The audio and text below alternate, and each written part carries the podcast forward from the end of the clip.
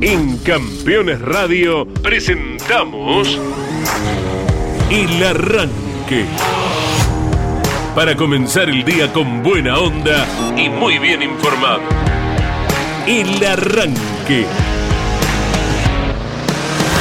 Entrevistas con los protagonistas, historias, toda la pasión del automovilismo y el humor inconfundible de Luis Landricina. El Arranque. Con la conducción de Andrés Galazo y la participación de Leonardo Moreno e Iván Miori. El Arranque. Por Campeones Radio. Todo el automovilismo en un solo lugar.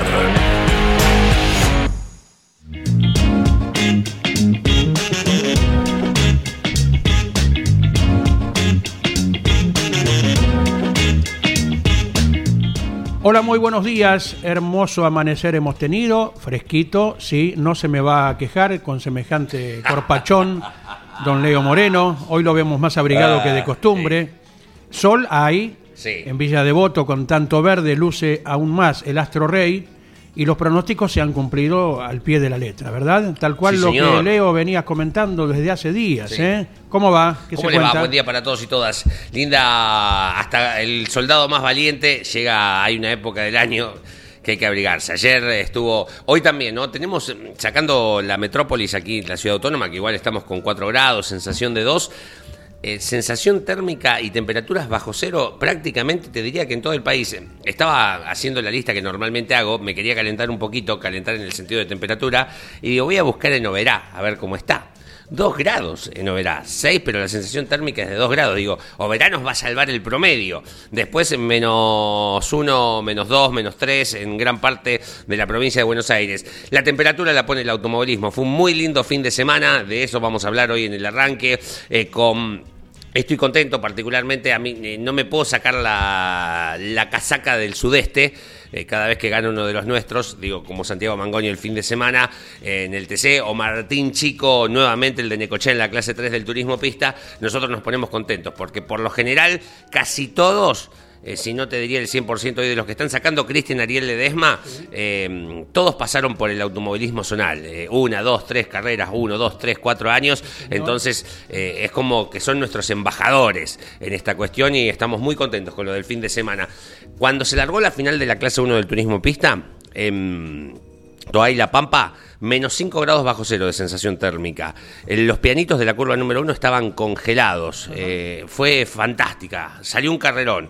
Eh, tenía, tuvo que ver también un poco el estado de la pista, los autos, la adherencia. Un carrerón de la clase 1. Después vamos a estar charlando un poco de esto. Muy bien, muy bien. Hemos disfrutado de la transmisión del fin de semana Sí. con eh, la presencia de nuestro director Carlos Alberto Leniani en Rafaela, con Jorge Luis, Alberto, Daniel, Pablo, Mariano, Claudio, Claudio por dos en la técnica, Sí. Nelson con la cámara, Mario con la logística, en, en esta cita tan especial que es Rafaela. Antes, durante, después, Rafaela tiene ese encanto, ese no sé qué, y que tal vez se repita este año ya dentro de la Copa. ¿Ah, sí? Abre los ojos así de grande. Leo. Pues Cuando me das una buena noticia, sí. Claro, claro, es lo que se comentó ayer, lo que prácticamente eh, tiene que confirmarse nada más. Ayer nuestros compañeros trataron el tema, eh, una plaza tan convocante, tan extraordinaria en cuanto a los espectáculos Claro. que ofrece,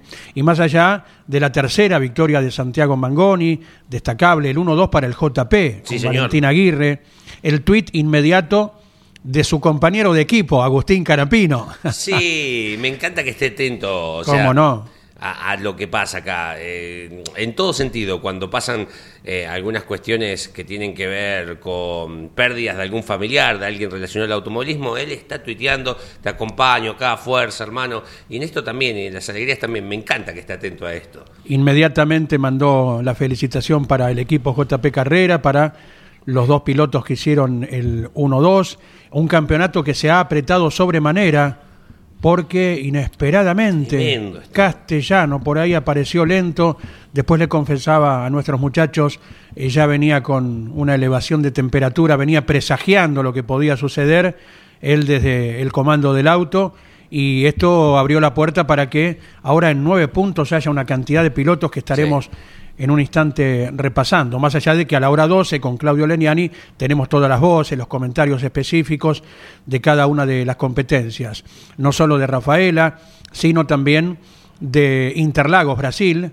Acerca sí. de ello ya estaremos en un instante con Iván Miori, eh, porque llegó en la madrugada de Argentina, eh, en la madrugada de Brasil también. Claro, acá llegó de regreso a, a nuestro país e Iván nos estará dando su parecer acerca de lo vivido en el eh, máximo escenario que tiene nuestro vecino país. Sí, exacto. Eh, lo, lo seguí en las redes, a- no solamente en las redes de campeones donde estaba todo el material, sino particularmente Iván, en su cuenta particular, estaba... mm, Cuando te regalan el juguete que querés, ese, eh, como el, el dicho este de más contento que chico con Claro. juguete nuevo, eh, fantástico. Ha cargado imágenes muy lindas de estar en Interlagos, un lugar con tanta historia eh, para tanta historia y tanta actualidad también, ¿no? Digo, en, en el automovilismo mundial. Eh, así que luego vamos a estar eh, charlando con él. Bueno, un lindo fin de semana en materia automovilística. Estaremos contando de esto y también, por supuesto, de lo que ha pasado en una de las carreras. eh, venimos de una seguidilla de carreras históricas, de las eh, que tienen,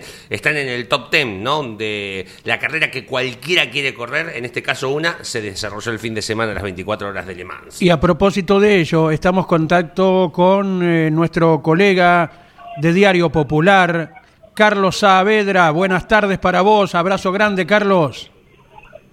Hola Andrés, ¿cómo te va? ¿Cómo están ustedes? ¿Qué Te cuenta? que, este, estoy este, esperando eh, para regresar, pero la, la cobertura la hice para Visión Auto. Ah, perdón, perdón, disculpe, Visión Auto, el sitio web tan exitoso que se compone con, ¿qué? Tres delanteros, Carlitos. Eh, bueno, Miguel Sebastián es el, es el ariete y Pablo Viñón es el 10, el que tiene pisada la pelota. Correcto. ¿Y Carlos Saavedra de qué juega allí? Y carrilero, carrilero. bueno, bueno. ¿En cuál de los dos aeropuertos internacionales estás de, de París, eh, Carlos? Eh, Andrés, estoy en París-Orly, este, tomé un, vine desde Le Mans hoy temprano vía tren en TGV y bueno, ahora tengo unas horas de espera aquí para tomar el vuelo a Madrid y hacer conexión Madrid-Buenos Aires. Correcto. Eh, realmente, este, bueno, nada, cansado porque han sido días muy muy intensos y de poco sueño, ¿no? Y sobre todo el, de sábado para domingo que, bueno, que, que me quedé este, toda la noche en el circuito eh, siguiendo las 24 horas bien bien bien de cerca, digamos, ¿no? No, no, no. Solamente dormí una hora, hora y media sentado en, el, en la mesa de la sala de prensa. Sí, señor, sí, señor. Bueno, una pena grande que tres de los cuatro argentinos hayan desertado. Lo destacado una Oh, vez sí, más de sí. Nicolás Barrone, ¿verdad? Seguro, seguro. La verdad que, eh, mira, Andrés, este, a mí lo de Pechito me, bueno, obviamente me produce desazón, ¿no? Pero porque en la previa el auto estaba fuerte, estaba fuerte, Claro. este, y el- ellos habían dado muy bien, habían dado bien en clasificación, si bien, si bien para esta carrera ya tenían la, la desventaja, digamos, que le habían impuesto 37 kilos extra de, de lastre este, por los dos resultados anteriores que habían tenido en una modificación que Pechito no la no la entendía, no la conocía tampoco, no, no sabía los motivos, pero bueno, este tampoco fue positivo que le hayan puesto 37 kilos y de hecho que la Ferrari hizo lo seguramente lo aprovecharon porque eran veloces, ¿no? Y este y sin duda que eh, este, que Ferrari haya ganado en, en Le Mans, este, Claro. bueno, más allá de todo lo que genera y la repercusión y lo que significa Ferrari después de 58 años en Le Mans, ha sido eh,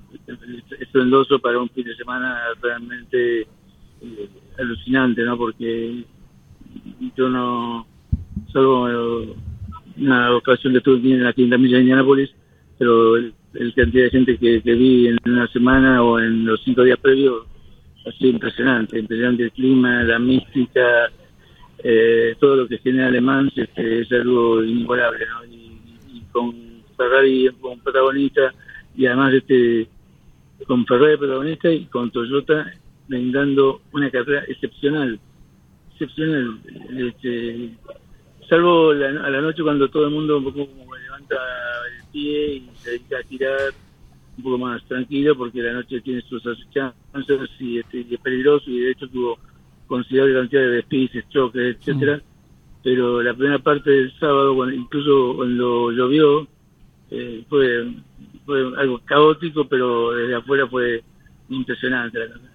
Sí, y la señor. segunda parte, la, la última, la última parte, cuando llegó la definición entre la Ferrari y, el, y el- la Toyota el, número 8, estuvo realmente muy interesante, muy atractiva, considerando que había poca diferencia, apenas un segundo, dos segundos, tres segundos, cuatro segundos entre ellos, después de casi 18 horas de carrera, ¿no? Sí, señor. Es el testimonio de Carlos Saavedra, nuestro colega de Visión Auto, y te saluda Leo Moreno. Carlos, buen día, eh, buenas tardes para vos. Eh, ¿Qué tal, Leo? di- Dijiste que mm, pudiste dormir una hora y media, ¿no? En esto de... Uno también corre las 24 horas, en esto de darle cobertura. Sí.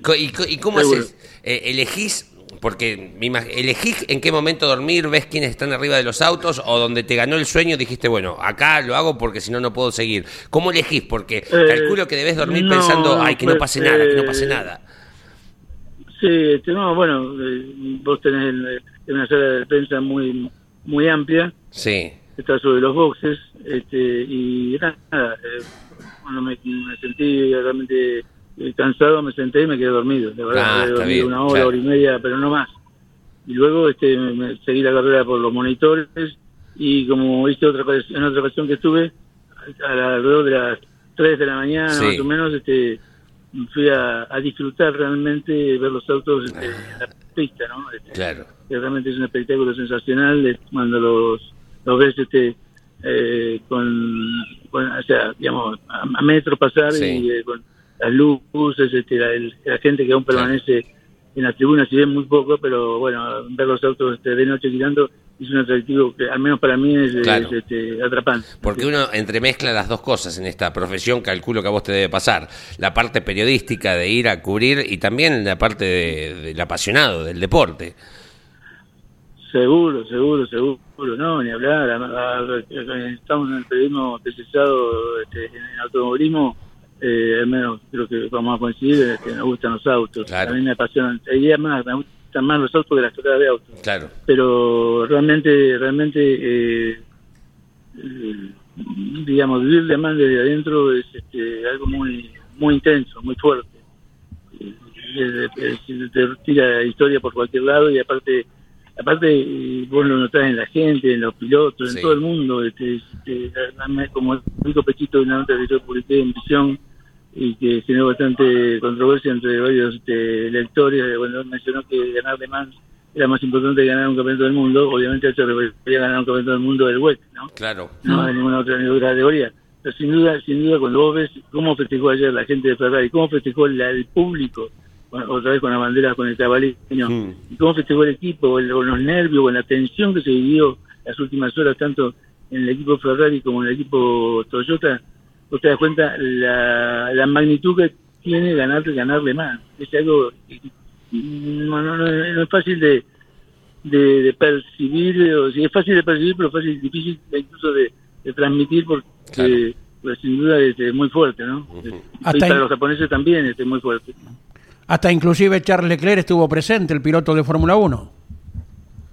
Así es, así que me, me, me lo crucé, me pidió un autógrafo, pero le dije que no tenía tiempo tan apurado, entonces este, seguí, seguí, seguí, mi- seguí mi camino, seguí mi camino porque no, no, no, "Tocayo". no, no, no es que uno tenga veleidades, pero dije no, tocayo, lo dejamos para la próxima. Viste que está hablando español ahora, dado a su compañero de equipo Carlos Sainz.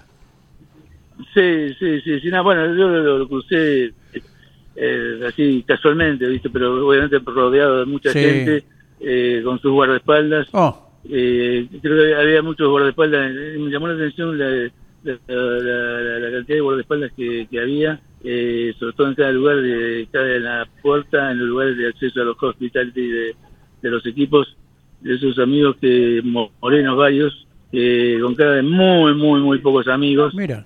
este que no no te da ganas de, de porfiarle mucho porque bueno nada nada todo muy educado pero pero lo que pasa es que muchachos este, lo sabemos ustedes también cuando vos estás haciendo una cobertura de una carrera de auto o de cualquier otro evento deportivo afuera hay reglas que son están fijadas y son normales y nadie se asuste, nadie se pro- nadie, nadie se asombre y nadie protesta porque no te dejen pasar a tal o cual sector, ¿no? Y así es acá. Sí, señor. Has escrito en Visión Nosotros- Auto. no, no, no. Sí, Has, has escrito, Carlos Saavedra, en Le Mans, en Nicolás Barrone, cuando los sueños, eh, sueños son y pueden cumplirse. ¿Qué te ha parecido esta nueva victoria a nivel internacional del joven argentino? Bueno, Andrés, mirá, yo es la primera vez que lo veo correr al pibe, ¿no? Eh, realmente me sorprendió, porque la, la, la- la solidez que mostró, la consistencia, no te olvides que ellos empezaron mal ya cuando en los primeros días eh, se, se corrió el rumor que, que los iban a, a o a sancionar, a penalizar. No, finalmente no quedó claro las razones, Eh, finalmente fue un rumor. Y bueno, el alemán para eso empezó muy mal, porque eh, si bien han hecho la pole, eh, empezó muy mal porque a poco, a, poco de iniciarse la carrera tuvieron un problema que lo- mandó a boxe por un problema en un amortiguador y perdieron este muchas muchas vueltas, ¿no? Y sin embargo después este quedó a dos, creo que quedó a dos vueltas del primero y este fueron este, el auto realmente el auto va, va fuerte, el auto es un muy buen auto, normal es un auto de corredor oficial y fue recuperando y, creo que, que en este equipo este eh, Ba- Barrone es este es el, el, el definidor digamos no Este, muy muy consistente aparte muy muy muy centrado ubicado no digo porque haya ganado me, da la impresión de que está con los pies bien sobre la tierra no y, me parece que que, tiene tiene un futuro muy muy muy muy muy fuerte digamos habrá que ver obviamente uno me, me queda este pantallazo este único por el momento y no no puedo aventurar más nada pero me dejó muy buena impresión no sobre todo porque es muy muy consistente en lo que hace no este cuando le tocó correr cuando en la etapa más caótica de la carrera con el primer diluvio el sábado él mismo me dice, yo tuve miedo, este, pero bueno, eh, no se veía nada, pero pero traté de llevar el auto eh, sobre el pavimento, y cuidándome mucho, y, realmente lo pude hacer, porque de hecho en ese momento hubo despiste para, para todos los gustos, ¿no? para quien la veíamos afuera fue un deleite, sobre todo después cuando se fue secando un poco la pista y, y volvió este, el ritmo más o menos normal y, y la lucha adelante fue impresionante, impresionante. impresionante. No nos olvidemos que son carreras de 24 horas que, que se definen como ayer, por, por no ayer se definió con un poquito más de distancia porque eh, en los últimos minutos tuvo una, una pasada el japonés el que manejaba en el equipo, o, recordame el nombre porque hasta ahora con tan pocos sueños ya, lo- se me confunden los nombres. El japonés compartir el auto, compartir el auto número 8 con Buemi, Río Iracagua. eh, sí, sí. Bueno, tuvo una pasada y ahí ahí este, ya perdió toda la chance porque estaba Mm. estaba realmente cerca. Yo me pregunté cómo lo habían puesto al japonés a definir este eh, una, una carrera, ¿no? Insisto, soy muy prudente porque no, no, no conozco sus actitudes, no lo he visto correr nunca. Yo supuse que a lo mejor era y que iba a definir la carrera. Pero bueno, no, no lo sé a qué se esa estrategia. Y, y bueno, tuvo una, una breve pasada, hizo un trompo. Después le costó encarrilarse otra vez, le costó mucho encarrilar el auto otra vez en el sentido de la carrera y perdió tiempo valioso y ahí ya tomó una distancia más tranquilizadora la, Ferrari con, con Guidi al volante, ¿no? Pero, pero realmente, insisto, muchachos, este, la carrera de las 24 horas del centenario fueron este, merecedoras del centenario y sobre todo por lo que brindaron este, eh, eh, Ferrari y Toyota, ¿no? Lástima lo de. Pechito, claro. Y lo vi, lo vi muy fuerte a Pechito, ¿eh?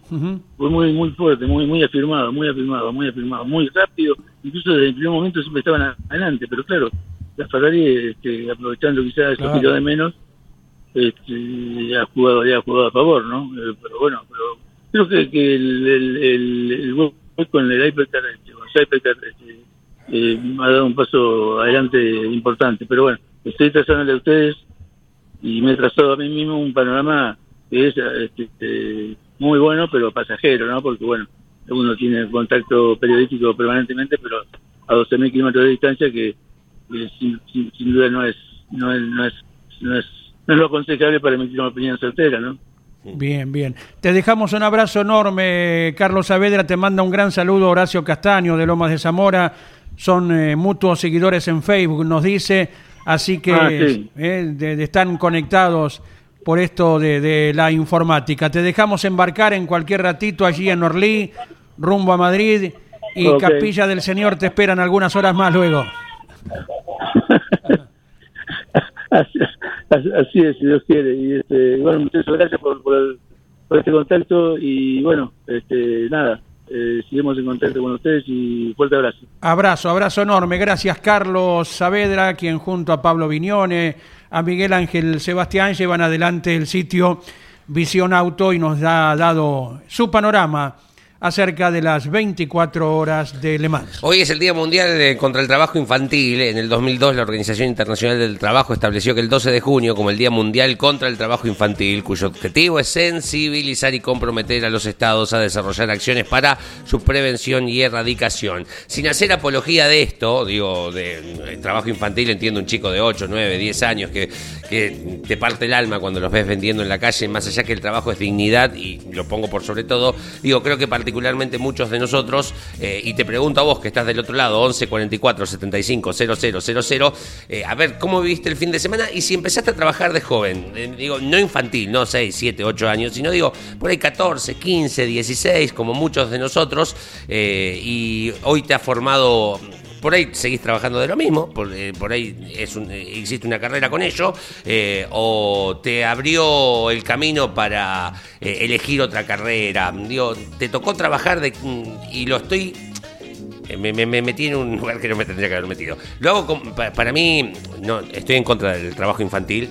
6, 7, 8, 9 años. Pero después 14, 15, 16, yo volvería a trabajar como mm, trabajé en su momento eh, y me parece que, que también dignifica en estas cuestiones, sin hacer apología del otro. No sé para qué me metí acá. Eh, musicalmente, arrancamos, ¿le parece? Eh, un día como hoy del 2012 moría Adrián Otero. ¿Lo tienen? ¿Escuchaban Memphis? ¿Ustedes, los eh, amantes del blues en nuestro país? Los que más relacionados al blues estaban, ¿no? Digo, o que lo llevaron a, a lo popular. No importa, sí, ¿qué? Otro integrante de la música malogrado en una ruta. Sí, correcto, Increíble. exacto, es cierto. Bueno, tenía 54 años y llega a Memphis, la blusera, al arranque. por las estrellas, brilla más que el sol. Ella es la flor más bella, vagando por las estrellas. 25 minutos de las 10 de la mañana suena Memphis, la blusera. Hoy se cumplen eh, ya 11 años del fallecimiento de Adrián Otero, tenía 54 años. Con la voz de él arrancamos musicalmente, no solamente este día, sino la semana. Si andás por azul, en las tierras de Oscar Mauricio Cacho Franco, Menos 4 grados de sensación térmica. ¿eh? Tenemos 2 graditos, vamos hasta los 12. En Bolívar, las tierras del eh, gaucho Jorge Martínez Boero, menos 5 fue la mínima del día de hoy. Ya estamos en 1 grado, 12 va a ser la máxima. Lo que te decía de Verá Misiones, estamos en 6 grados con sensación térmica de 2, 13 la máxima para el día de hoy. En el Calafate, mm, tenemos eh, hace menos frío en el Calafate que en Azul, por ejemplo. Ajá. De 3 grados con 7 de máxima. En San Rafael Mendoza, ahí nomás de la cordillera, tenemos menos 2 grados bajo cero, redundante, 11 la máxima. Para que sepan el Claro, frío casi ahí, sí, claro. sí es bajo cero. Para que ¿cuánto pegue es? más. Sí, sí. Y en Claro. Santa Teresita, donde corrió por última vez el turismo de carretera en el 97 en ruta, estamos en los 7 grados, con sensaciones de 3 grados y 12 la máxima para el día de hoy. Me hiciste acordar algo de Overa, pequeña, A ver. pequeña anécdota. Eh, junio del 94. Junio del eh, 94. Era coincidentemente con el Mundial de Estados Unidos. Ese sábado Ah, jugaron Argentina mundial. y Nigeria, el 2 a 1 de Argentina. Diego, los dos Diego. Goles, claro, los dos goles de Canigia. Bueno, ese sábado no volaba una mosca en el autódromo. Una vez que llegó la hora, se clasificó antes. Bueno, frío en Oberá. Frío, En Oberá. no. Claro. Frío macanudo. Y Misiones tiene una característica. Los calefones son eléctricos. Eh, La perillita Sí, tocas arriba. Claro, como ¿Eh? en Uruguay. Estábamos en una casa que nos había concedido Quique Urrutia. Y se cortó la luz. No. Y entre no bañarse, lo cual no es nada cómodo, Sí, claro. y hacerlo con agua helada, Eh, Hay que elegir la segunda opción, contás hasta tres, viva la patria. Pero qué, qué hombre valiente Y a- que es. no, no, no quiero que caiga ese calificativo porque no, no, no es. Yo voy por la primera. me Y adelante, y adelante. Pará, Talía. Yo- eh, no, sí, yo, yo me parece que voy con vos, porque me, me es Sí. más incómodo dormirse Claro. y bañarme después. O sea, porque venían de un día de transmisión. No, Claro. uno camina, camina, camina, camina. En Sadima. Talía, porque vos tendrás agua caliente todos los días en tu casa. No. Eh, Había un antiguo aviso, usted camina, camina y al final compra en Sadima, una mueblería era. ¿No la escuchaste esa? no, no. Bueno, la escuchaste, gusta, la escuchaste ahora. Esto en Europa, no se consigue. Eh, Eh, Claudio Nanetti ya se cansó de a quién le importa y ahora va a poner algo mucho más interesante en el aire de Campeones Radio. Ver. Que los cumpla feliz, que los cumpla, Gino Acosta. que los cumpla feliz. Felicidades, Gino. Bueno, muchas gracias Andy, ¿eh? gracias Andy, gracias Leo, gracias Claudio. Bueno, Sí. ahí estuvieron, ahí trajimos ahí un presente Muy bien. tortero para que vayan degustando. Escucha. Un de limón. Una vez por año cumplís. Sí. Debería lamentablemente. cumplir dos veces. Claro. Porque el bizcochuelo que hizo la mamá Sí.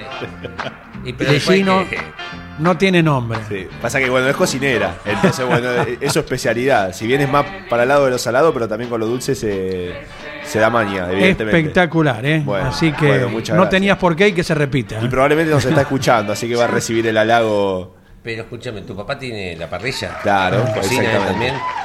Asado. Bueno, Claro. como si fuera poco. Sí. no sé. Y tu mamá esto, pero... Y mi mamá hace todo lo demás. infancia maravillosa. Sí, sí, por ¿Eh? suerte sí. Por suerte sí. En cuanto a lo que es la alimentación, sí, sí, sí, no tuve problema nunca. Espectacular. ¿Podemos saber la cifra, Gino Acosta? 25, Bueno. por ahora se puede saber. Del año 98, 12 de junio Tomá. de 1998. El Bueno, Mundial de Francia. Ya viste para. Claro. Claro, ¿no? Aparte para de uno situarse y cuando comparta alguna anécdota con Gino tiene que pensar que Esa es la de... en clase sí, la de 98 a lo mejor uno le cuenta algo de la 90. ¿Vos te acordás cuando en el 90? te- Y yo no había nacido. Porque, Ah, sí, hay que situarse. Son anécdotas muy cercanas. Vos decís, ¿te acordás de la definición del Aldo Ramos? Es una anécdota cercana. Sí. Y no, y si no había nacido. Claro. Claro, exactamente. Yo, por ejemplo, el TC en ruta no me acuerdo. Ahora que hablamos Y tanto claro, de esto. Es yo- que sí, no- es que en no. 97 fue la última. claro, Claro. había terminado en el momento que yo nací, ya el TC no corría más en la ruta. Decir que papá Carlos Acosta tiene muy buenos videos y los habrás visto Sí, mil veces, sí, ¿no? Sí, sí, tal cual. Y también hemos recibido mucha gente en el negocio, eh, muchos pilotos históricos. eh, así que bueno, uno lo va conociendo por ese lado, Claro. por el lado de revisar la historia. y Hoy en día con la tecnología se puede hacer mucho más, Claro.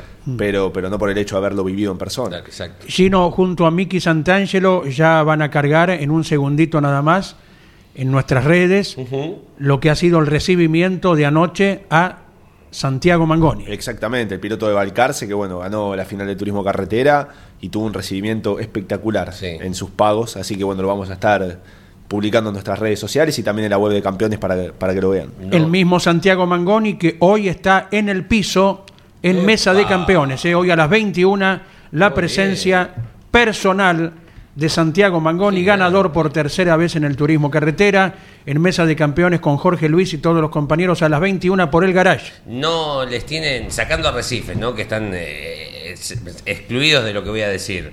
Eh, vos que del pueblo que seas, ¿no? ¿No les tenés una envidia sana a los balcarceños tener dos chicos ganando en el turismo de carretera, peleando la punta constantemente?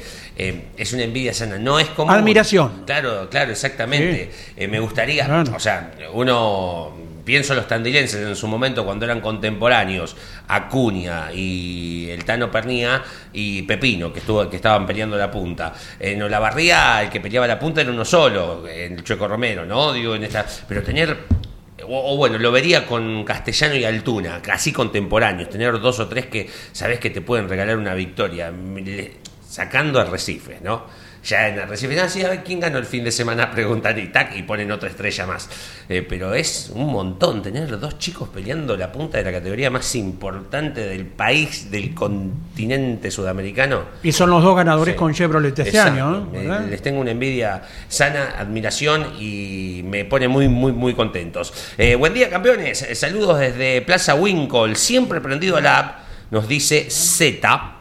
Me gusta el nombre de, Z, al 1144 750000. Buen día a todos los campeones. Linda nota eh, con Jeremías y un lujo tener a Caito. Abrazo, Daniel, el taxista de Matar. Ah, esto estoy leyendo uno de ayer, perdón. Eh, Jeremías Sí. Cialchi, que nos visitó ayer en el estudio móvil, el piloto puntero del campeonato del Mouras, ¿eh? con su padrino deportivo, Daniel Bosco. Buen día, urgente. Cambien la forma de clasificar del TC. Una vergüenza que los espectadores paguemos una fortuna para que no salgan a clasificar o lo hagan solo una vez. Más allá de que esté dentro del reglamento, es una falta de respeto. Ahí es donde la categoría debería analizarlo. Sería lindo volver a tener 15 o 20 minutos a box abierto. Sería más lindo y creo que más parejo, nos dice Luis de Mar del Plata, en función de lo que pasó el sábado, ¿no? Sí, señor. Cada uno sabe qué puede ganar y qué puede perder. Y Sí. si perdiste, calavera no chilla, ¿verdad? En los participantes. Claro. Sí. Jugás tanto en afeinar el chorrito de agua que en un momento deja de salir esta. Claro. Y, te que- y no es la primera vez. No. Y no será la última. Lamentablemente. Porque lo hemos visto en el TC, lo hemos Sí. visto en el TN, lo hemos visto en la Fórmula 1 en Monza. Sí. ¿Hay alto nivel más importante que el de la Fórmula 1? Sí. Eh, Con tanto que hay alrededor, tecnología, director deportivo, satélite, eh, lo- todo lo que quieras. Y en la Fórmula 1 pasó en Monza una vez. Claro. Con esto de esperar a ver quién sale adelante, quién es el conejilio de Indias Claro. que hace el trabajo para que los demás vayan. Y bueno, Sí. ahí está. Yo voy a, mm, a- Para mí la visión o la postura del oyente no tiene que ver tanto con eh, si ganás o perdés como piloto, sino que el que pierde siempre es el público. Eh, más allá de la táctica y la estrategia, el tipo que ya se fue desde el viernes, sábado, que está haciendo la cola de la semana pasada, que la verdad que lo que quiere es ver autos en pista, ¿no? Digo, porque la clasificación es ver autos en pista, estar escuchando campeones, que te vayan diciendo el uno, fulano, fulano, fulano. No es que vas a ver una maniobra el sábado, pero vos te pones al lado del paredón, así, así que te agarre y se te pongan los mm, pelitos paraditos, Claro. así piel de gallina. Y bueno, eso es lo que me parece estar reclamando parte del público, más allá de la táctica y la estrategia, después de lo que internamente si pierden o ganan los pilotos, ¿no? Con los directores de equipo en esta cuestión. Bueno, tengo más mensajes. Eh, hola campeonísimos, eh, yo a los 12, ah, en esto de mm, trabajar desde chico. Ayuda, a los 12 años ayudaba en un taller por mi voluntad, solo para que me lleven a la carrera que corrían en moto. Y lo volvería a hacer una y mil veces más. Saludos a todos y aguante el TC del Sudeste, nos dice Juan Chirruso de Carapachay. Estírenlo hasta las 12, vamos al programa, ¿eh? pide. Eh, ya, muchos, eh, bueno, eh, muchos chicos que empezaban a trabajar en los talleres de barrer o, o limpiar eh, piezas, ¿no? Te daban la latita de dulce de batata eh, con nafta, un pincel bastante usado y te iban tirando, bueno, tomá, limpia, chiqui, chiqui, chiqui, chiqui, lindo, o sea, un momento fantástico. eh, en todos sentidos. Imagínense ese momento, los olores, el frío, una mañana como hoy, ¿no? Digo, una mañana como hoy, los fierros fríos, fríos, fríos. Pero ahí estás, limpiando piezas, porque querés, o te gusta la mecánica, probablemente también haya sido una escuela técnica, o después de haber ido ahí, elijas la escuela técnica. Y si no por eso, porque sabés que corren en autos o en motos y a ver si después te llevan el fin de semana a la carrera. Si te dicen, bueno, bueno, vení con nosotros. Te parás ahí en la puerta del taller. ¿Y a qué hora tengo que estar en el taller? A las 5 de la mañana. Mira. Porque tenemos que ir a Estancia Chica el fin de semana y hay que ir temprano porque la inscripción abre a las 7 y media. Y estás ahí paradito con un frío. Sí, bueno, eso es un ejemplo de gente que ha empezado a trabajar de muy chico. Buen día, campeones. Con respecto a trabajar de chico, en mi caso, para ayudar en casa, a los 15 estaba de ayudante repartiendo la Serenísima. Después con un amigo, eh, un año después, repartimos vinos y jugos en Damajuana.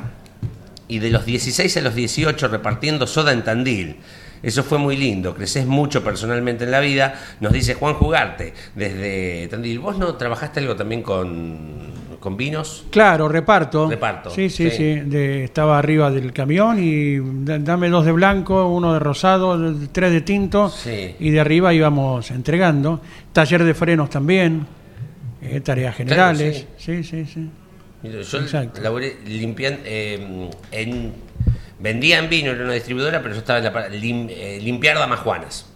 limpiar damajuanas con soda cáustica, digo bien, eh, las manos a la miseria te quedaban también de, chico. Bueno, muchísimas gracias. Al 11 44 75 00 00 nos dicen lo que quieran. En esto, que bueno, justo hoy es el día eh, contra el trabajo infantil, pero también que han visto del fin de semana, como esto, la opinión de lo que ha ocurrido el día sábado en materia automovilística. Eh, Lucas Cantelli, primera victoria en la clase 1 del turismo pista el fin de semana.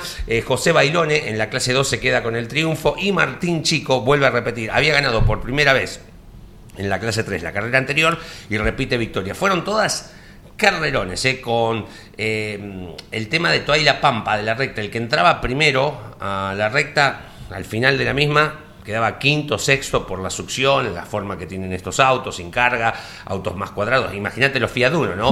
En la clase 1 hubo muchísimos cambios, más allá también del estado de la pista, producto de 5 grados, baj- cin- menos 5 en Grado. la clase 1 cuando salió a correr la final Sí, sí. el domingo. Fue carrera con puntaje medio por la distancia del epicentro de la categoría, así que aquellos que lograron cosechar el fin de semana están consolidados fuertemente en la cima de los campeonatos, caso el pibe Joaquín Melo que fue segundo en la clase 1.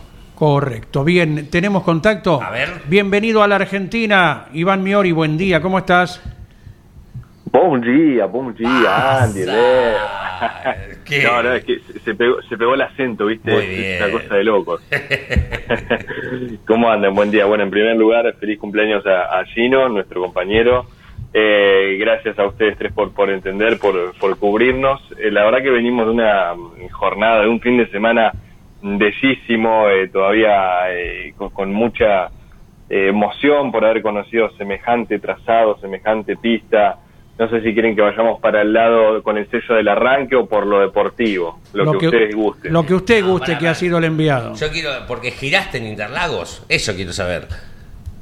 Sí, sí, sí, sí. Bueno, a ver, eh, si, vamos, si vamos en orden cronológico, ya eh, como no conocía Brasil tampoco, Sí. eh, a nivel color me, me impactaron eh, la, la cantidad y la calidad de, de- de la arquitectura, ¿no? De, de- de los edificios. Eh, son obras tremendas y una vez que, que arribamos al Autódromo de Interlagos, que eh, tal como ya me había eh, dicho Lonche que me iba a sorprender, que está rodeado de la ciudad, que poco a poco Sí. eh, va quedando cada vez, cada vez más rodeado, eh, y los altibajos que tiene la, la pista, el, el dibujo es una cosa impresionante por, por la calidad de las curvas, el, el desnivel, el peralte de lo que es la S de escena es muy muy difícil de, de explicar si no estás ahí. Es un curvón que no te lo imaginabas tan inclinado, ¿no? Para el lado izquierdo primero, después el derecho, pero esa primera bajada a la izquierda, el, el peralte que tiene eh, esa, esa parte de la curva es realmente bellísimo. Eh, y después sí, el, el sábado, Leo, eh, por la tarde, casi noche, una vez que Sí. terminó toda la actividad ahí en Interlagos, a todo esto le informamos a la gente que fuimos a cubrir el TCR Claro, por supuesto. eh, la cuarta del año. Y una vez que terminó todo el sábado, tuvimos la, la posibilidad de girar en un auto que todavía no forma parte de la grilla, es un Audi, está todavía en tratamiento, eh, porque tiene mm, algunas cosas de la ficha técnica que, que, que, mm, faltan ajustar algunas cositas para que sea parte de las otras marcas que compiten en el TCR. Eh, pero estaba a modo de exhibición eh, nos llevó Franco Vivacqua, que corrió el fin de semana, y si ya de por sí, yo te digo, girar en Interlagos a uno se le pone la piel de gallina, imagínate tarde-noche, ya Sí. con las luces prendidas. Tipo Le Mans. Uno puede, claro, uno puede decir, y bueno, pero no lo aprecias tanto. Puede ser, puede ser, porque eh, claramente la, la, la visibilidad eh, no estaba en las mejores condiciones, pero de todas formas, girar en Interlagos Sí. en la tarde-noche, luces prendidas, fue de las experiencias más, más bonitas y más locas que, que me ha tocado vivir. Inclusive, inclusive, eh, una vez que, que me siento, bueno, saludo a- a- al, piloto, a Vivacqua, eh, iba a ser la típica, estaba por poner ya la, la camarita para filmar con el celular y a último momento dije, no, no, va- vamos a grabar esto con, con la retina y dicho y hecho creo que, que quedó mejor porque al, si- la siguiente persona que fue después eh, que, que me bajé, él sí filmó Entonces le pregunto, ¿y qué te pareció? A ver, mostrame el video. Y me dice, no, no, no sirve, porque no, no se veía nada, no tendría que haber filmado. Entonces yo ahí saqué el Mm. pecho y dije, bueno, decidí bien, decidí bien no haber filmado y que quede todo en, en la mente. Eh, pero sí, fue una vuelta muy, muy eh, extrema. Este Audi, que ya les digo, que todavía no, no es parte de la categoría, y el poder de frenado que tiene esa bestia, a la primera, ya cuando encaramos la, S de escena, si yo no estaba atado, no sé dónde terminaba. La, la cabeza se me fue para adelante eh, de una forma eh, que, que no les puedo explicar. Y ni hablar, ni hablar cuando va en plena recta, vos ves que se viene la curva en tu mente y, en, Sí. y con tu piecito vos ya vas peinando el freno, vas como diciendo, bueno, an- anda frenando, ya dale, está, ya está, ya está, frená, frená, y te frenan, te frenan en la curva y, y sacan para un lado, para el otro, bueno, ver cómo eh, eh, van pasando los cambios con, con, con las levas, ¿no? Con el secuencial, mejor dicho. Sí. Eh, es, es bellísimo, es una experiencia bellísima. Eh, así que me, me vuelvo muy, muy eh, satisfecho. El viernes a la tarde, o sea, el primer día, pudimos hacer el, track walk con los pilotos, con los ingenieros, o sea, caminar la pista. Y ahí uno va aprendiendo un montón de cosas, un montón de, de secretos, vas escuchando las conversaciones, los diálogos que va teniendo, por ejemplo, el piloto con su compañero de equipo para ver de qué manera agarrar tal o cual curva, o algunos pilotos con los ingenieros de, de pista que quizás ya tenían alguna experiencia o ya habían visitado anteriormente el circuito. Entonces eh, vas escuchando, no, mira, esta agarrala por acá, y ellos mismos se van montando en el piano, ¿no? Estás caminando, pero ellos mismos se van montando en el piano como haciendo la, eh, la silueta de lo que después van a hacer en, en carrera.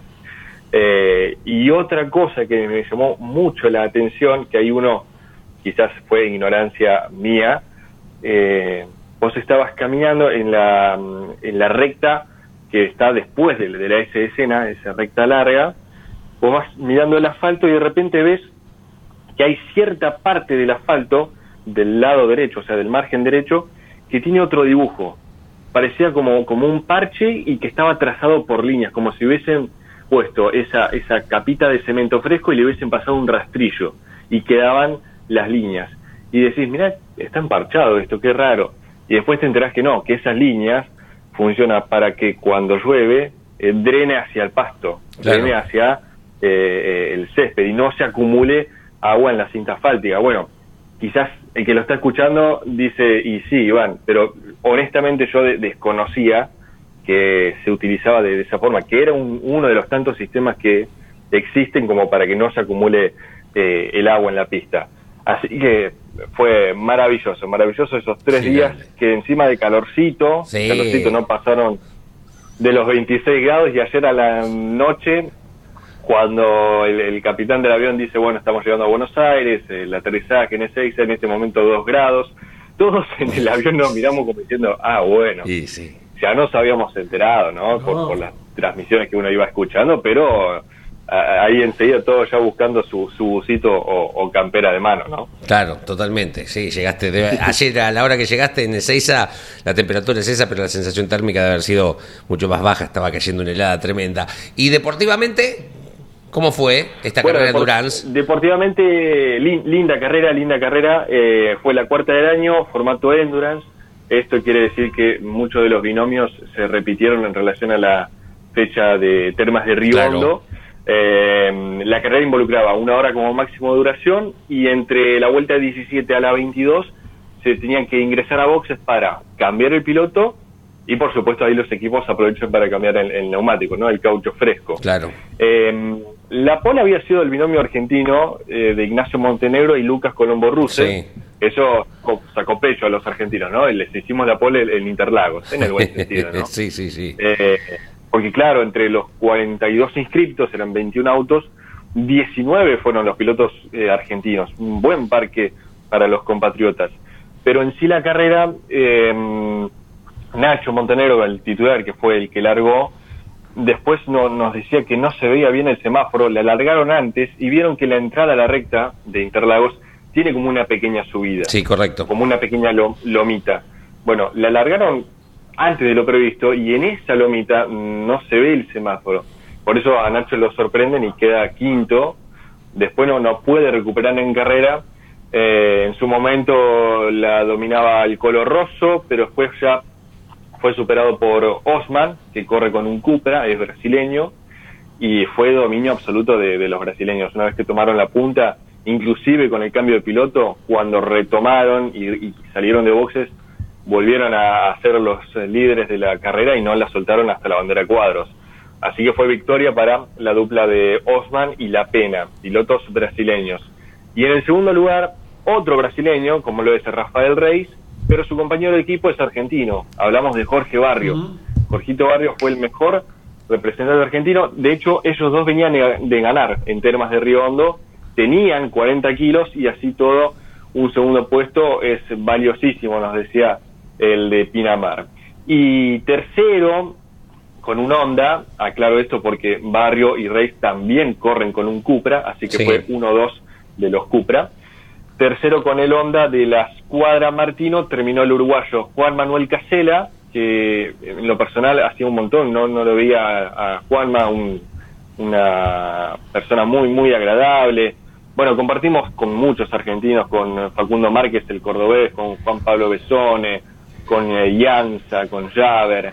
Eh, así que fue una linda jornada del domingo. Les decía, entonces, tercero terminaron Juan Manuel Casela con Gaetano Di Mauro, que, que lo, lo acompañó el fin de semana. Así que fue un podio que por lo menos se vio la bandera argentina y eso a uno lo, lo reconforta, ¿no? Y más en una pista Claro. tan emblemática como los Interlagos. Y, eh, sin dudas. La próxima, ¿dónde, eh, Iván?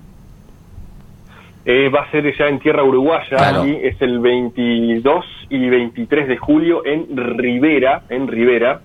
Eh, hacen Uruguay, eh, después van eh, de nuevo eh, a, a- o sea, se quedan en el país uruguayo, mejor dicho, pero corren en el Pinar. Y si una vez que ahí termina esta visita uruguaya, retornan a, a Brasil. En el medio, ahí por agosto, hay una visita de nuevo a Argentina, pero eso es con la modalidad del, del TCR Mundial, que van a correr en la Pedrera. Pero esta temporada, a diferencia de las anteriores, se cierra en, en Brasil. En Interlagos eh, no está previsto que, se vuelvan, van a recorrer otras pistas brasileñas, pero no, no Interlagos, a la que uno ya por suerte le, le hace un- un- una cruz de, de los autódromos que, que pudo conocer. Así que desde ya el agradecimiento para, para todo el equipo campeones. Rivera, la próxima, donde una calle separa Uruguay de Brasil. Eh, justamente el Claro. escenario que viene para la categoría, que le queda cerquita a todos entonces, argentinos, uruguayos y brasileños. Exactamente, Andy. Y lo, lo último, lo que quiero remarcar, eh, cada mm, monumento, cada nombre que recibe la figura de Ayrton Senna, parece una obviedad lo que está diciendo, pero lo, lo quiero remarcar porque mm, eh, hay un cuando estás eh, entrando a la recta principal del lado derecho, es decir, de donde están las tribunas, ahí eh, se hizo como un monumento, es, es como un busto gigante de Ayrton Senna que mira a favor de la recta principal. Eh, y es una imagen muy, muy linda. Ni hablar del mural, que ya lo hemos visto, por ejemplo, en la edición pasada, que también fue cobertura de campeones, ese mural tremendo del cuerpo entero de, de Ayrton levantando la copa. Eh, son eh, datos y, y gestos que a uno le queda muy marcado, ¿no? Por, por la figura que representa y el cariño y el respeto que se tiene allí en Brasil por Ayrton. Abrazo grande, Iván Miori, será hasta mañana. Un abrazo grande, chicos. Nos reencontramos Chao, mañana. vamos. Gracias. Eh, esto que decía, fuimos eh, en el sentido, qué lindo que un argentino galapole en Interlagos, ¿no? Digo, la época más picante entre brasileños y argentinos que fue la fórmula, ¿no? Después nos ha dado, cuando ha venido a correr Cacabueno, era uno más. Hablas Eh, de la Fórmula 3 sudamericana. Claro, digo, que, que en este folclore de rivalidad entre argentinos y brasileños, brasileños y argentinos en el deporte en general, por sobre todo tomando el fútbol como referencia, y en el automovilismo tuvo algún capítulo en la fórmula, pero después no, siempre que han venido los brasileños a correr acá, digo, uno los recibe hasta con alegría, me parece. Pero desde ya, no, sí. lo que uno recuerda que, a ver, cuando se define el campeonato 93, Sí. campeón Fernando Croseri, hubo un trabajo de equipo que salió espontáneamente por parte de cada argentino de ceder la posición para que eh, Fernando Croseri eh, obtuviera el título, que peleaba con Helio Castro Neves, jovencito en el año 93 de 18 años. Hoy Helio Castro Neves, una figura de la Indy y ganador múltiple de hasta las 500 millas, precisamente. Bueno, eso trajo un enojo Sí. y al año siguiente, en el 94, quedaron los equipos brasileños con su campeonato y los argentinos con el otro campeonato. Ah, mira, eso provocó la Sí. división. Después en el 95 se volvieron a juntar. Sí. Eh, un duelo deportivo del año 95 cuando volvieron a juntarse fue el de Gabriel Forlán con Ricardo Sonta. Y recordar también que en aquella ocasión los brasileños se enojaron y se dividieron al año siguiente, del 93 para el 94, pero Fernando Croseri fue campeón con un equipo brasileño Ah, de Augusto Cesario, Formigao. Mira Así lo habían bautizado Claro. sus connacionales. Formigao es hormiga grande. y si te pones a pensar, está bien. Augusto Cesario tenía Sí. esa apariencia. Pero sus propios, no, lógicamente sí, no sí, fue un sí. apodo Sí, sí. eh, argento. Sí, claro. Fue un. no fue un cordobés que le puso eso, no. Fue un apodo de, de los propios eh, brasileños. Así que el campeonato fue de un equipo brasileño con un piloto argentino. Y después otro momento de rivalidad, a lo mejor también, en la época eh, de Reutemann y Fittipaldi. Ajá. Con Re- a Reutemann le iba muy bien en Brasil, carrera Sí, claro. sin puntos, carrera con puntos, ganador en el 77 en Interlagos y en el 81 la conocida y recordada en eh, Yacarepaguá, Claro, en Río de. Janeiro, la de la lluvia, la del cartel, cartel. claro. A Reutemann le iba muy bien en Brasil, estadísticamente. Hasta tuvo segundos puestos con el Lotus, que ya no era tan competitivo en el 79 y debía rendirse ante los Ligier, que amenazaron mucho de movida en ese campeonato y después no concretaron. Salió campeón Ferrari con Jody Scheckter. Bueno, saudades acerca de- De del tema que tirás. Claro, a ver, con esto que decía, hizo la pole un argentino en Interlagos, con todo lo que significa, a ver si me parece que en el TCR está todo bien, ¿no? Digo, son, eh, son uno más, ¿no? En esta cuestión, va, creo, ¿no? Entre brasileros y argentinos, Sí. de correr acá y de correr allá. Exactamente, sí, sí. Hablamos algo de Fórmula Sí. 1, del recuerdo. Bueno, hoy toda la actualidad con la Fórmula 1 aquí en. Campeones Radio a la hora 17 con el programa que lleva adelante Lon Chileniani. ¿eh? Exactamente. 54 de las 10 de la mañana, ¿les parece una pausita con don Luis Landricina? Ahí lo escuchamos. mil cosas que la vida nos alcanza, ¿no? Sobre todo, por ejemplo, la viveza que tienen algunos para salir de ciertos embrollos que ellos mismos se meten cuando se ponen a mentir. Pero no a mentir para hacer daño, sino a mentir para hacer reír a los otros, que ya les he comentado alguna vez que para mí esa es la mejor mentira, la mentira que no es dañina, la mentira que cumple una función social, hacer reír a un semejante, y eso ya es importante. Una mentira a través de la fantasía. Decía un, un tipo contando en una rueda sus aventuras de cacería. Y si usted sabe, dice que una vez salí sin herramienta, mi amigo. Sin cuchillo, sin revólver, sin winchester. En el medio del monte, yo solo, mire. Y por un senderito, esos tipos guasuncheros, ¿no? Y usted sabe que se me aparece, usted sabe, se me aparece un tigre de un lado. Entonces se agarré para atrás. Y no traía nada yo. Agarro para atrás. ¿Usted sabe lo que es? Un puma del otro lado. Entonces dije, bueno, voy a agarrar para este costado. Cuando voy a agarrar para este costado, dos chanchos moros, los gargantillas, ¿sabes? los grandes. ¿Usted sabe lo que es? Y se me venían los locos. Entonces encaré para el lado derecho. Cuando voy a agarrar para el lado derecho, una guaraguazú. Parece ser que con un pariente de los chanchos de este lado porque venían juntos. Y, yo dije, bueno, ¿para qué lado son menos? Y vi a agarrar para el lado el puma y el puma ya estaba con la señora. Miro para el lado del tigre y ya eran tres. Y ya cuando miré para el lado de los chanchos ya estaba toda la manada. Y del otro lado parece que venían a encontrarse. Y me rodearon, ¿usted sabe lo que? Tigres adelante, pumas atrás, chanchos al costado, aguaraguazú y más chancho este lado. Y me rodeaban y estaban a dos metros y estaban uno. Y yo sin saber, mire, no, no, no, no, tenía camino para salir, mire, rodeado de animales. Y le dice uno de los viejos que estaba ahí, ¿Y cómo hizo don Serafín? Y le dije, permiso, permiso, y me fui. 6 grados tenemos en la ciudad autónoma de Buenos Aires, señores, y 56 de las 10 de la mañana. Y seguramente, don Luis, Sí. se ha escuchado algo que comentabas previo a nuestro inicio. Pero eh, son casualidades, digo, porque estábamos hablando de la cantidad de pumas que se están viendo en zonas más urbanas, ¿no? En- o en zonas donde hay pobladores, en función de una anécdota que contó Nane del fin de semana de la visita del doctor Barreiro. Barreiro a la cabina Carlos Alberto Leñani, aprovechando que estuvo caído el fin de semana en Rafaela y que le llamó la atención la compañía canina que tenía el doctor, entre ellos un galgo que tenía alguna herida de un encontronazo con un puma en, el campo. Y digo que hoy, si agarran las noticias, aquí en la provincia de Buenos Aires al menos, se está haciendo, no te digo común, pero sí habitué en Balcarce, Tandil, en la costa, en Villa Gesell, encontrar pumas, eh, casos de, oh, se vio un- en Lobería el otro día, hace poquito,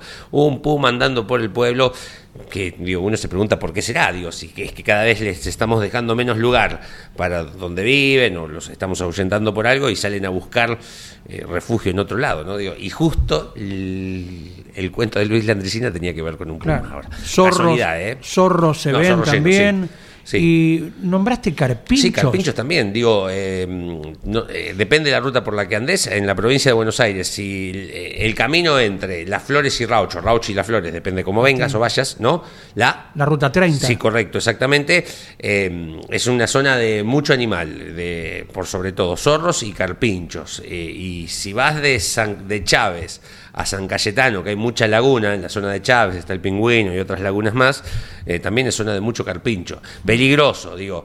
Para el animal ni hablar, Sí. lo terminas matando, es más peligroso para el animal. Bueno, uno también, por esquivarlo, puede sufrir un accidente y si lo agarras rompes todo el auto. El carpincho tiene además un, la piel, un cuero muy duro, ¿no? Sí, digo, eh, además por animal, por animalito, ¿no? Por eso, digo, cuando te toca viajar de noche, hay que hacerlo con mucha precaución en todo sentido, más allá de los animales que vamos manejando particularmente, los otros que se te pueden cruzar, digo, estar muy atento. eh, si vas solo, si vas solo, usar la luz alta, digo, si ves que no viene de frente, porque es muy común que se refleje el brillo de los ojos de los animales eh, y podés Claro. ir un poquito más atento ¿no? a esas cuestiones. Antes de ir con Jorge Archiria, Sí. un renglón, eh, volviendo a lo deportivo, de la Sí. notable victoria de Agustín Martínez. Uy, señor. Su papá le confesaba ayer a Daniel Bosco, no mira la carrera, no puede por el sufrimiento, Qué y tan solo eh. con auriculares y el equipo se va comunicando periódicamente.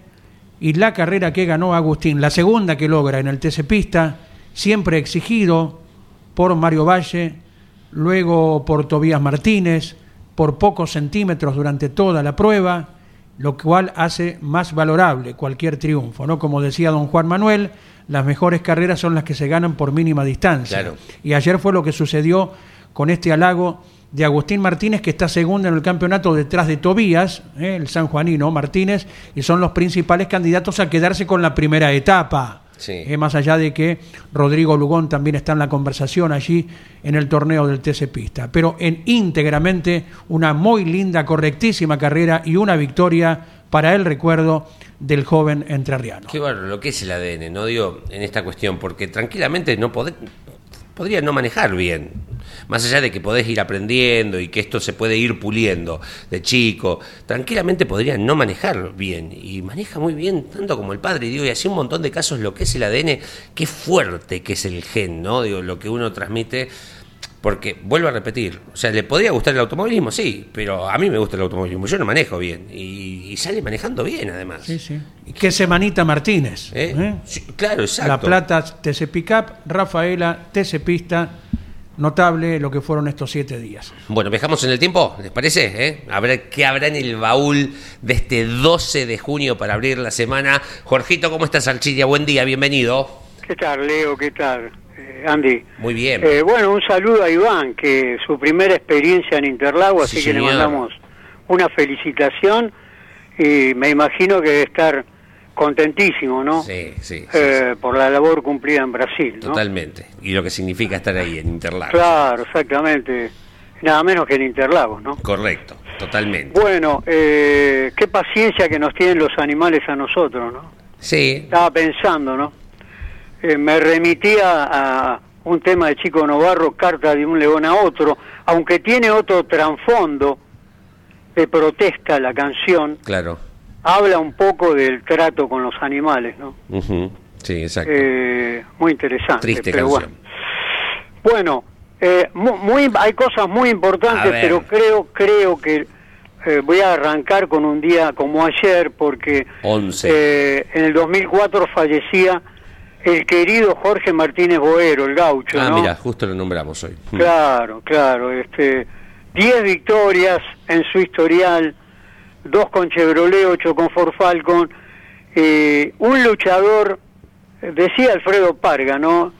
Lo recopilo de lo que decía en un apartado. Eh, un luchador arriba y abajo del auto. Qué, qué lindo lo de Alfredo y lo quería traer porque creo que es exacto lo del gaucho, ¿no? Un tipo bárbaro, ¿no? Sí, totalmente, totalmente. Campeón 1982 del turismo carretera. Claro, exactamente.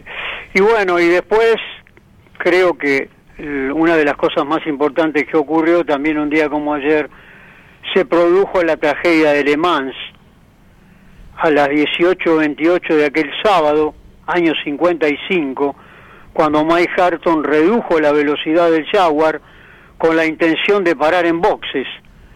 Lance Macklin maniobró el Austin hacia la izquierda para superarlo y tapó la trayectoria por la que circulaba el potente Mercedes Jean-Pierre Leven Sí.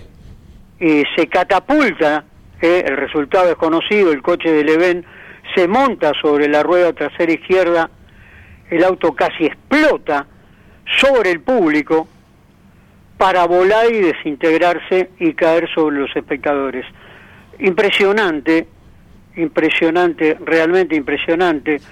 Toda la gente ubicada en la tribuna frente a boxes, el auto de Macklin quedó atravesado, Fangio pasó de milagro y Mike Harton siguió sin detenerse.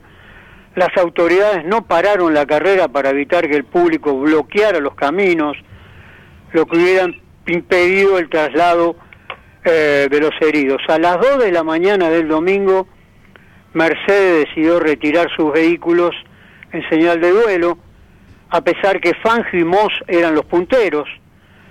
Eh, el parte difundido por la policía local fue dantesco, 83 muertos Pa. y 82 heridos. Jean-Pierre Leven también falleció en el accidente. Ganó el binomio, eso es anécdota, ¿no? Mike Harto con el Jaguar, que se lo culpó mucho tiempo de propiciar el accidente, ¿no? Eh, y el retiro de Mercedes de toda competición, ¿no? Claro, bueno, buen buen, buen recuerdo. Me Bueno, pareció que era lo importante. trágico, ¿no? Además coincidiendo con lo que fueron ayer una nueva edición de las 24 horas. Claro. Y, y de hoy hay algo en el Y de tintero? hoy hay un montón, pero Bueno, bueno, el tiempo elija, es seleccione, tirano. seleccióneme Año dos. 18, obviamente, eh, un saludo al Automóvil Club Argentino que cumplió 119 años. Perfecto. Eh, y un día después, en el 1918, en el Hotel Alabama se fundó el Automóvil Club del Uruguay. El primer presidente Roberto Pietracapina y la primera sede se estableció en Plaza Independencia 735 de la ciudad de Montevideo. Así que eh, los saludamos a los amigos uruguayos que salieron campeones del Sub-20. Felicitaciones, ¿no? Felicitaciones. Y también recordar el, la muerte de Oscar Zarzoso, año 73, en, eh, precisamente otro aniversario, como consecuencia de las heridas sufridas en un accidente cuando probaba la Coupé 2 de turismo, las tiradas que se hacían eh, de turismo de carretera, así que lo recordamos. Eh, ¿Se acuerdan de este hombre, Oscar Zarzoso, preparador, no? Eh, y bueno, eh, uno de los. Eh, gente que queda en la historia del turismo de carretera, ¿no? Y saludar también ayer eh, 11 al Automóvil Club Argentino tras di- 119 años de Ah. trayectoria a la institución de la Avenida del Libertador 1850 y en cada rincón del país también. Claro. Qué hermoso que es el Automóvil Club. Eh, y les recomiendo que lo visiten, ¿no? Porque hay cosas muy interesantes al que le gusta la historia del automóvil. Sí. Ah, es, es, es muy apasionante lo que hay. Hay un auto, una réplica de un auto que tenía eh, un inventor norteamericano, ahora se bloqueó, este, el que inventó la bombita, a ver, di- díganme, ¿cómo se llamaba? No Eh, sé. Edison.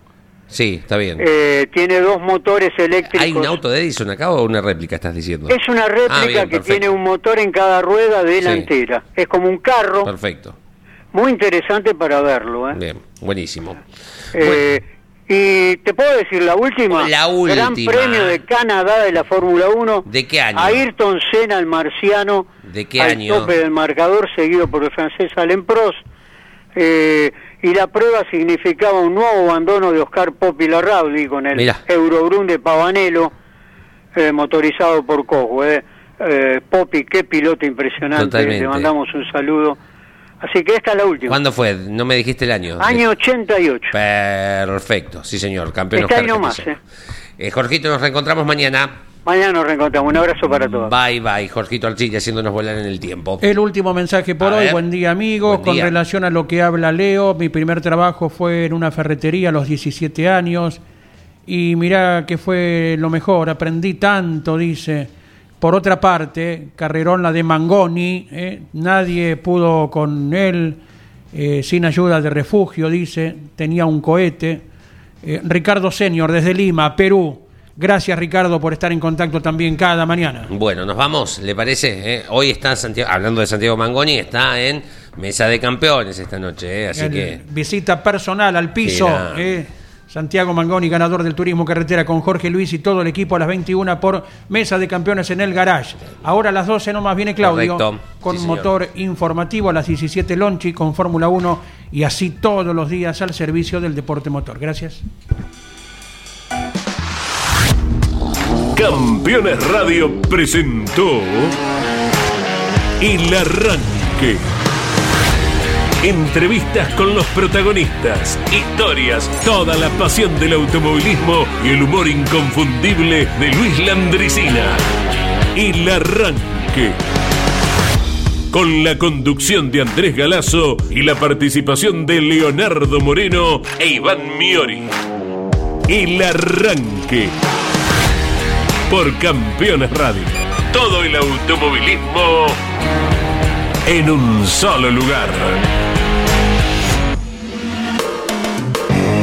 Campeones Radio. Una radio 100% automovilismo.